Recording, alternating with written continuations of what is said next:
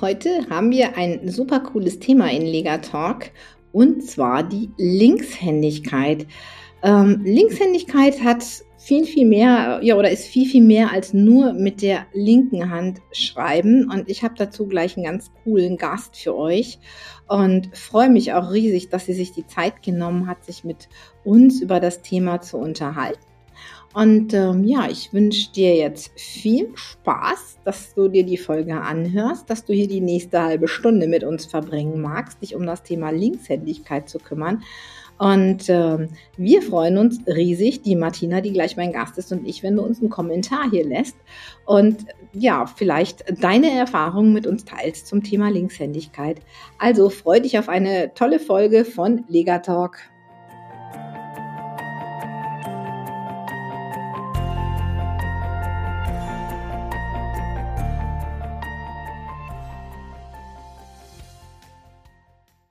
Hallo und ganz herzlich willkommen zu der neuen Folge von Lega Talk. Heute geht es um das Thema Linkshändigkeit und da habe ich mir eine Expertin eingeladen, die liebe Martina Neumann-Pluschens und die ist gerade im Aufbau ihrer Happy Linkshänder Akademie. Liebe Martina, herzlich willkommen und schön, dass du da bist. Magst du noch ein bisschen was zu dir sagen? Ja, ganz herzlichen Dank, liebe Petra, dass ich hier bei dir sein darf in deinem Podcast Lega Talk. Und ja, ich bin gerade dabei, halt die Happy Linkshänder Akademie aufzubauen, um halt auch einfach mehr Linkshänderberater auszubilden. Ich selber bin Lerncoach und auch Linkshänderin und dieses Thema ist mir in meinem ganzen Berufsleben immer wieder begegnet. Und deswegen möchte ich das viel größer machen und viel mehr Menschen darüber informieren. Super schön, Dankeschön. Ähm, dazu jetzt nochmal von mir eine Frage was ist denn Linkshändigkeit? Klar, der Linkshänder schreibt mit der linken Hand. Dazu eine kleine Anekdote. Als Kind habe ich dieses Wort nie verstanden und habe immer vom Linkshändler gesprochen, der also mit links händelt. Aber mittlerweile weiß ich das. Aber ich glaube, es ist mehr. Es steckt mehr dahinter als nur mit welcher Hand ich schreibe. Ja, richtig, Petra, genau. Und ehrlich gesagt, es gibt noch ganz viele, die Händler sagen. Und dann sage ich immer, handelst du denn mit der Hand? ja, ich auch. genau, genau. Ja, Linkshändigkeit wird oftmals wirklich darauf reduziert, dass man mit der linken Hand schreibt. Und dabei hat es eigentlich was mit den Gehirnhälften zu tun. Es geht um die dominanten Gehirnhälften. Und die Händigkeit, die kann auch Füßigkeit und Äugigkeit sein. Da ist also viel, viel mehr, was wir im Prinzip darunter verstehen können. Und gerade wenn man sich als Berater damit beschäftigt, ist das ein sehr großes Thema. Und es geht auch um Linkshänder, die nicht Linkshänder sein dürfen. Und dann müssen oh ja. wir auch noch in der rechtshändigen Welt zurechtkommen.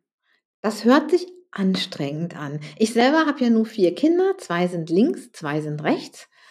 Aber bei uns gab das irgendwie nie so, es kam irgendwie nie irgendwie so, ja, die einen schrieben halt so, die anderen schrieben halt so, und mir, da sie alle ähm, problemlos in die Schule gegangen sind und mein LRS-Kind zu den Rechtshändern zählt, habe ich mir da nie weiter große Gedanken um dieses Thema gemacht.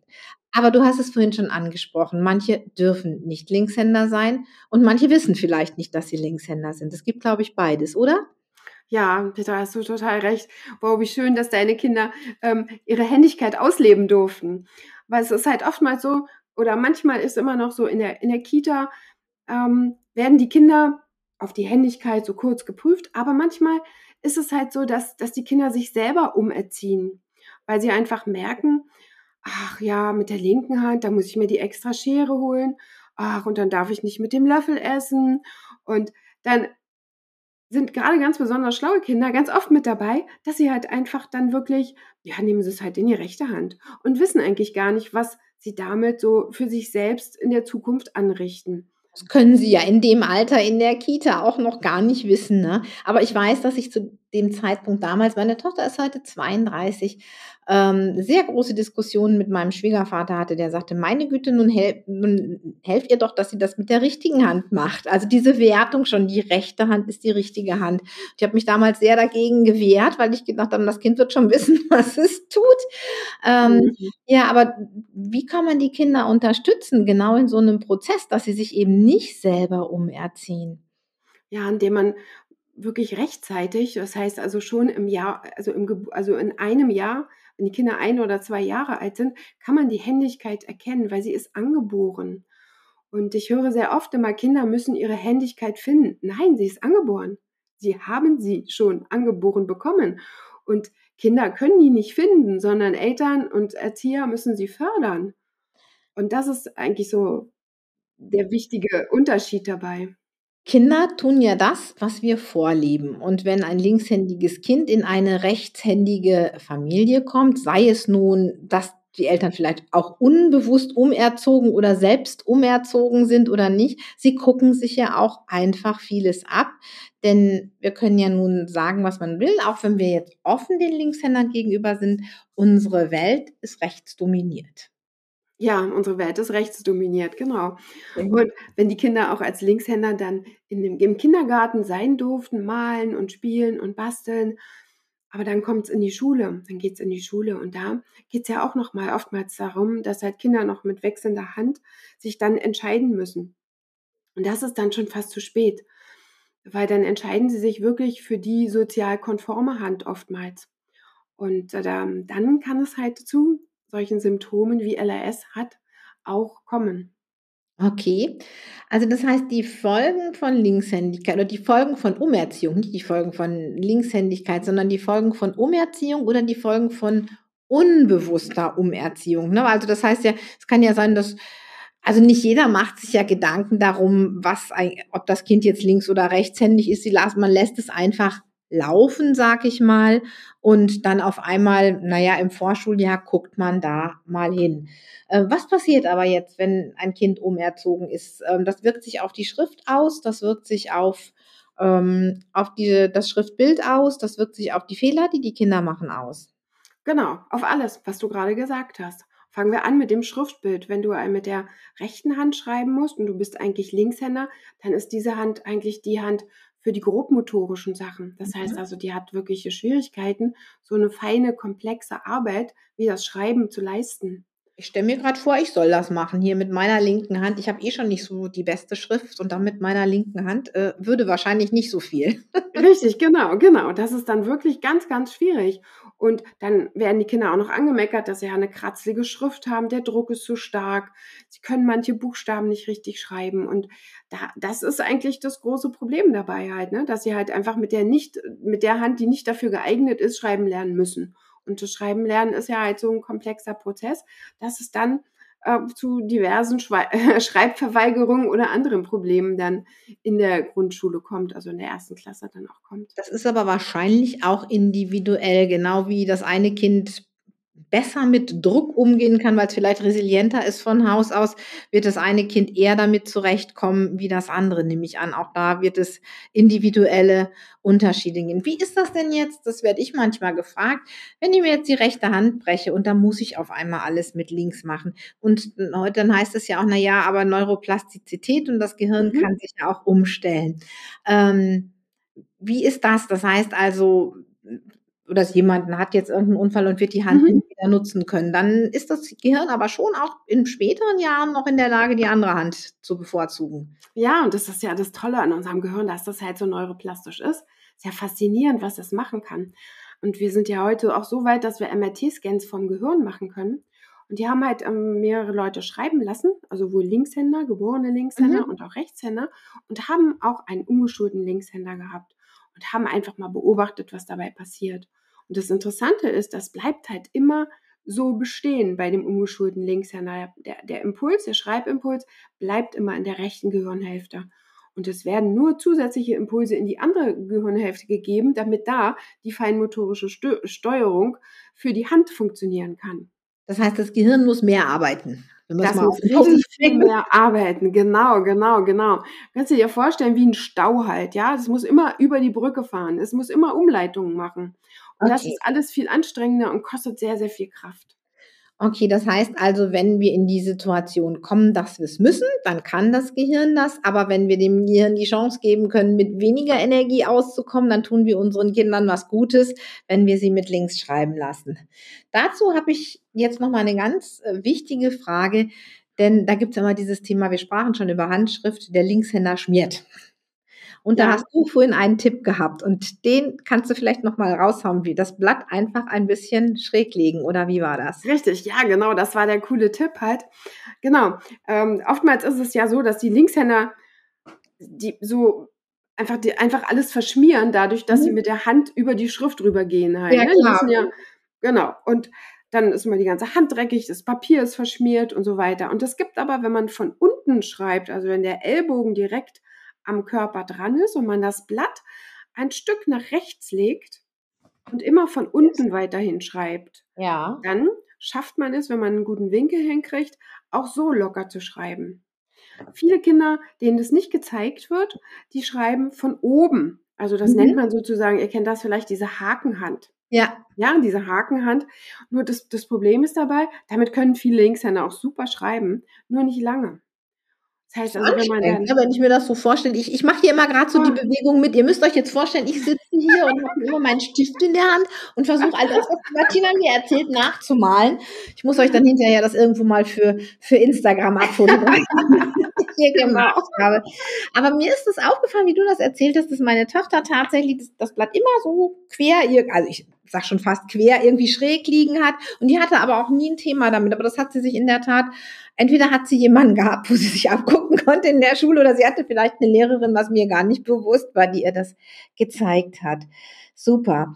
Ähm, jetzt sind wir mal so zu dem Thema Linkshänder und Umerziehung. Wir hatten das Thema LRS und Handschrift. Wir haben aber auch noch eine Frage und die würde mich jetzt auch nochmal interessieren. Wie und wann kann man es denn feststellen? Du hast vorhin schon mal gesagt, ach schon mit einem Jahr oder zwei Jahren kann man eigentlich schon gucken, in welche Richtung geht die Reise, weil es ist angeboren und ähm, ja, kannst du ein bisschen was dazu sagen? Ich glaube, ich das richtig abgespeichert hast, du hast da eine kleine Testung entwickelt, die mhm. Eltern dafür sensibilisieren soll, ob sie da hingucken müssen und vielleicht auch nochmal einen Linkshänderberater dann aufsuchen sollten. Ja, genau. Also man kann das halt wirklich im Alter von einem Jahr oder zwei Jahren spätestens eigentlich schon sehen, wenn sich diese Greifreflexe entwickeln oder wenn, wenn die Kinder mit einer Hand gezielt zugreifen.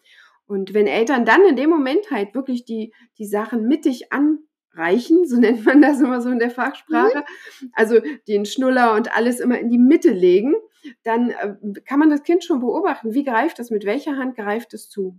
Wenn das Kind dann schon älter ist, das ist jetzt halt vier, fünf Jahre oder so, dann kann man das an den Tätigkeiten beobachten, die unbewusst passieren. Also mit welcher Hand hebt es die Krümel vom Boden auf? Mit welcher Hand schiebt es das Auto? Mit welcher Hand zieht es ähm, besonders die Puppe aus? Also ich sag mal, die, die dominante Hand, also die macht die feinmotorischen Sachen. Ja, oder zum Beispiel ganz lustig, wenn man Nadel und Faden hat, man fädelt den, den Faden ein halt, welche Hand ist die, die den Faden da reinfummelt?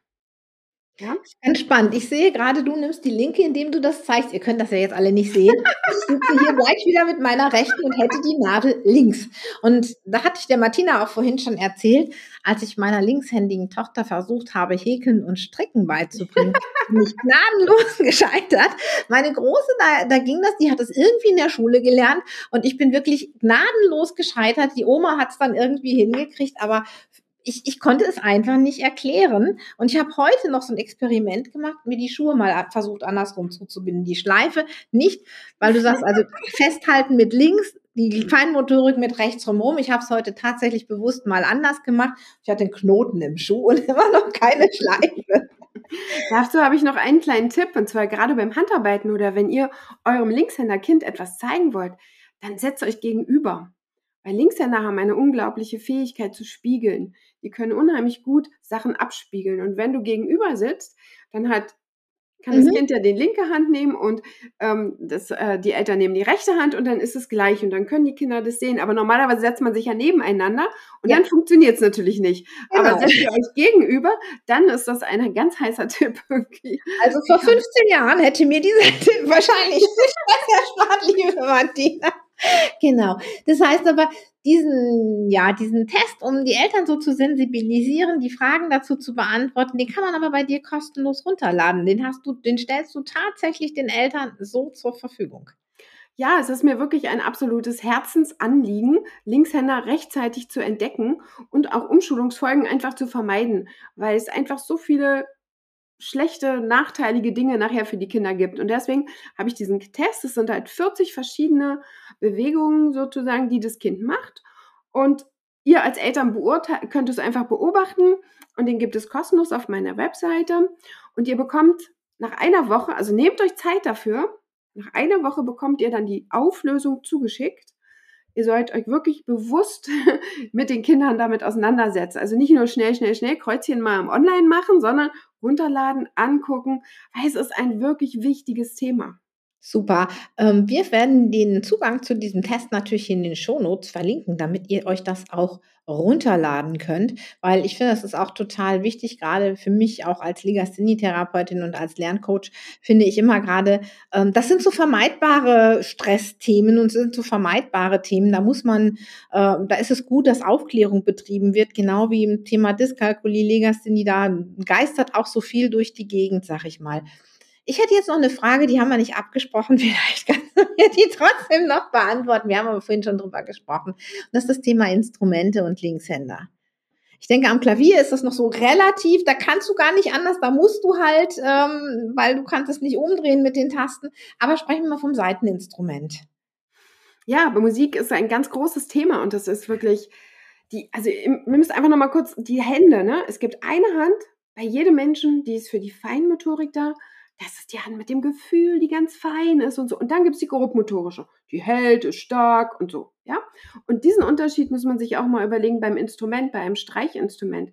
Mit welchem, welcher Hand mache ich bei der Geige eigentlich die, die Musik? Ist es die Hand, die hält oder ist es die, die feine, die den Bogen streicht? Und genau darum geht es halt. Und ich empfehle halt wirklich immer zu gucken, Linkshänder-Instrumente zu nehmen und auch mit den Lehrern darüber zu reden. Es gibt in der Zwischenzeit auch wirklich schon im Orchester, selbst bei den Berliner Philharmonikern, wenn du gut bist, darfst du auch als Linkshänder mit einem Linkshänder-Instrument im Konzertsaal spielen. Also es wird langsam aufgeweicht. Das war ein ganz großer Meilenstein. Spannend, ich war letzte Woche noch bei den Berliner Philharmonikern. Ja, ein großer Meilenstein, dass der dafür ja. geöffnet wird halt, ja. Toll. Ja, genau, gerade das mit dem Thema. Ich meine, beim Klavier hast du ja echt keine Chance. Ich glaube nicht, dass es Linkshänder-Klaviere gibt. Oder doch? Es gibt Linkshänder-Klaviere. Es gibt einen Menschen, der hat sich damit halt wirklich ganz doll auseinandergesetzt. Es gibt aber auch umgeschriebene Noten. Ah ja. Weil du hast ja bei, wenn du, wenn du sonst spielst, hast du ja die rechte Hand ist ja die ja. Führungshand und genau. die linke ist die Begleithand. Ja. Und dann sind die Noten halt umgeschrieben und dann kannst du es halt auch andersrum spielen. Okay, aber wobei ich habe ja dann trotzdem unten meine dunklen Noten und oben meine hellen. Also wahrscheinlich, also ich stelle es mir jetzt gerade ganz schwierig vor, selbst wenn es umgeschrieben ist von der Melodie. Aber es ist einfach gut zu wissen und ich glaube, vielleicht ist es auch gerade beim Klavier, weil es ist nicht ganz so viel Filigranität drin wie, wie in der mhm. Geige, sag ich mal. Und auch nicht so Nein, viel. Nein, auch das sind, das sind auch, ähm, ich finde, diese Händigkeit, die macht so viel aus, weil du kannst mit dieser feinmotorischen Hand, mit der kannst du viel mehr dein Gefühl ausdrücken. Mhm. Und wenn die nicht die Haupthand sein darf, dann kannst du das gar nicht so gut tun. Es ist immer so, dass man mit der, mit der, ähm, einfach, man kann halt einfach sein ganzes Potenzial nicht ausschöpfen, wenn man nicht die dominante Hand für die wichtigen Tätigkeiten oder die feinmotorischen Tätigkeiten halt benutzt. Also für jetzt ein ganz tolles Interview. Ich danke dir ganz herzlich dafür, Martina, weil wir sehr tolle Einblicke bekommen. Und ähm, ich kann euch nur empfehlen, guckt euch den Test an, wenn ihr den Verdacht habt, da ist irgendwas bei euren Kindern, weil es ist ein wichtiges Thema und gerade wenn ihr jetzt vielleicht auch noch Geschwisterkinder habt, die erst im Sommer in die Schule kommen, jetzt ist da noch ein sehr, sehr guter Zeitpunkt für die, die im Sommer eingeschult werden, mal hinzugucken und sich mal für diese 40 Fragen Zeit zu nehmen, um wirklich zu gucken, wo steht denn da mein Kind an dieser Stelle. Also nochmal ganz herzlichen Dank, liebe Martina. Und ähm, ja, ich sage einfach Tschüss und bis zum nächsten Mal.